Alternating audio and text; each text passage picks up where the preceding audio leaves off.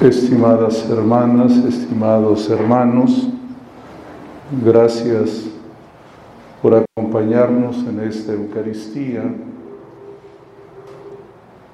de agradecimiento, también de alegría por los 50 años de vida sacerdotal del Padre Memo.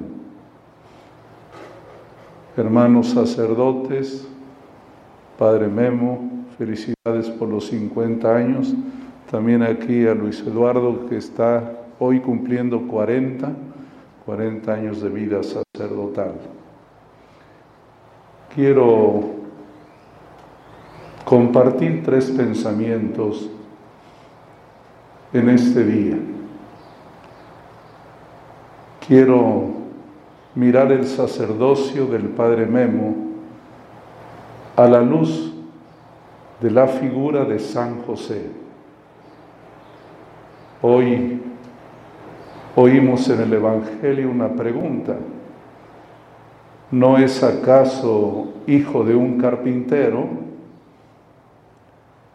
Jesús, carpintero, hijo de un carpintero.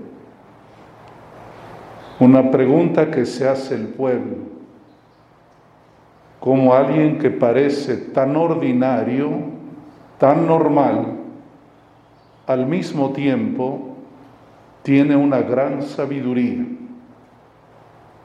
Esa pregunta siempre la tiene la humanidad frente a los misterios de la gracia de Dios.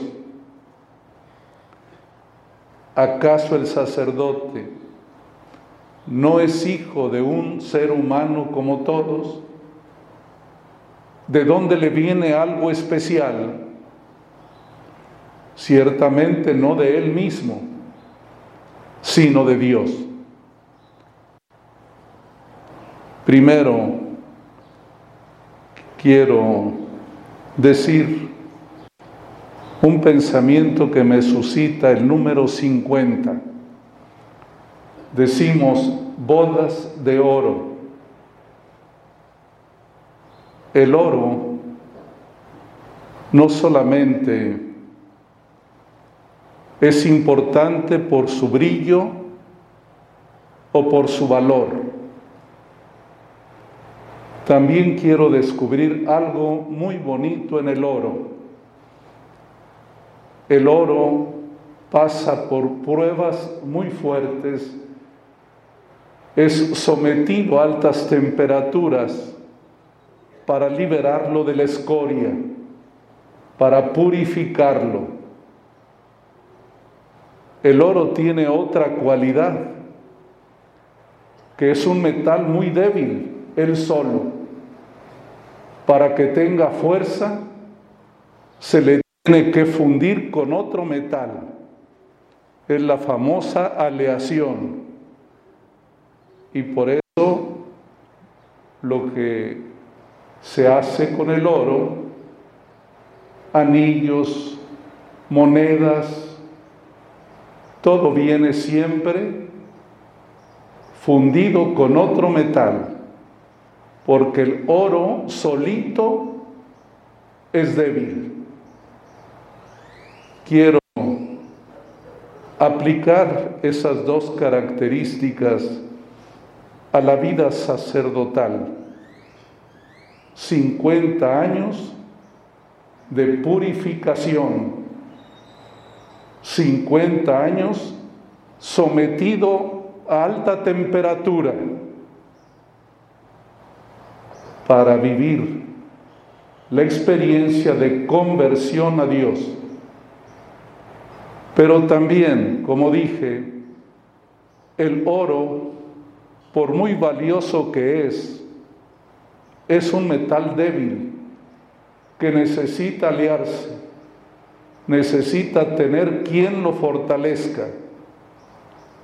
Así es también la vida sacerdotal. Dios no ha querido que estemos solos. El sacerdote sin la comunidad, sin la fuerza de Cristo, es totalmente débil. necesita aliarse, necesita confundirse con el pueblo, con el Señor. Lo segundo que me suscita la fiesta de San José es recordar su paternidad. En la tradición judía se dice que el papá tiene dos responsabilidades. La primera, explicarle a su hijo la Torah, la ley de Dios. Primer deber. Segundo deber, enseñarle un oficio a su hijo, enseñarle a trabajar. Es lo que hizo San José. Le transmitió a Jesús la Torah. Le entregó su experiencia laboral. Le enseñó a ser un buen carpintero. Lo aplico también a la paternidad del sacerdote. Con mucha razón y muy agradecido siempre con la comunidad de que nos llame padres sin merecerlo. Pero como todo nombre, implica una responsabilidad. El padre Memo tiene la responsabilidad de compartirle a la comunidad la ley de Dios, enseñar al pueblo amar a Dios y amar al prójimo tarea fundamental, pero también el sacerdote con su actitud tiene que ayudar a que la comunidad, a que cada uno de los fieles comprenda la importancia de trabajar. Por ello, San Benito en dos palabras sintetizó esto. Ora y trabaja. Relación con Dios, relación con la comunidad. Por ello, el sacerdote debe ser trabajador, trabajador. La pereza, como nos hemos aprendido, es madre de todos los vicios. Qué importante la figura de San José, que nos enseña a amar a Dios, que nos enseña a ser responsables y a trabajar. El tercer pensamiento es a propósito de la reciente encíclica del Papa Francisco sobre San José, quiero destacar tres cosas. San José es un hombre que sueña, es un hombre que escucha a Dios y es un hombre que toma decisiones con valentía. El Papa enumera muchas otras cualidades de San José, pero me bastan estas tres para aplicarlas a la vida sacerdotal. El sacerdote tiene que ser un hombre que sueñe, que no esté satisfecho con lo que ve, con lo que hace, lo que ocurre.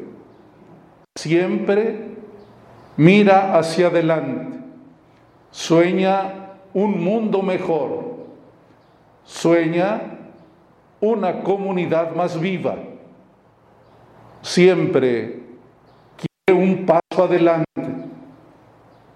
no se frena, sueña, aspira, inclusive podríamos decir, desea aquello que parece imposible. El sacerdote como San José tiene que soñar, ponerse en la total disponibilidad de Dios. Lo segundo, San José escucha a Dios. San José escucha, podríamos decirlo, de manera completa. Un hombre con el oído abierto, que escucha las voces muy bajitas, pero también escucha los gritos. El sacerdote tiene que tener un oído siempre abierto para escuchar a Dios, para escuchar a la comunidad. Son tiempos los que vivimos de urgente necesidad de saber escuchar en sus hogares, en la comunidad cristiana, en el lugar de trabajo, donde quiera. Hoy se requiere, se necesitan hombres y mujeres que escuchen. El sacerdote tiene que aprender a escuchar, a no molestarse cuando los fieles le indican algo que él a lo mejor no está de acuerdo, pero que tiene que escuchar con humildad. San José, un hombre que escucha y escucha a Dios en las dificultades, cuando la mente se puede turbar, cuando el pánico puede ser presa tuya. Y en tercer lugar, San José toma decisiones con valentía, se atreve a decidir. En los evangelios, así encontraremos a José, que toma decisiones. A veces no entiende todo, pero decide, acepta a María como su esposa,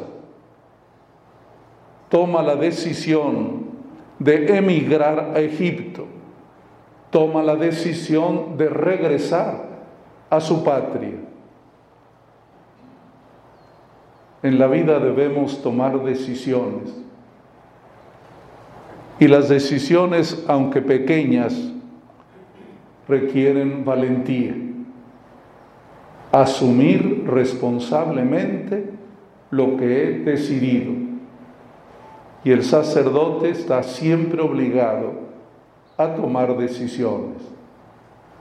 Padre Memo, en estos 50 años, te invito a que seas como el oro, como un buen padre para la comunidad, que seas un sacerdote que no deja de soñar que no deja de escuchar a Dios y a los hermanos, a las hermanas, y también que sabe tomar decisiones.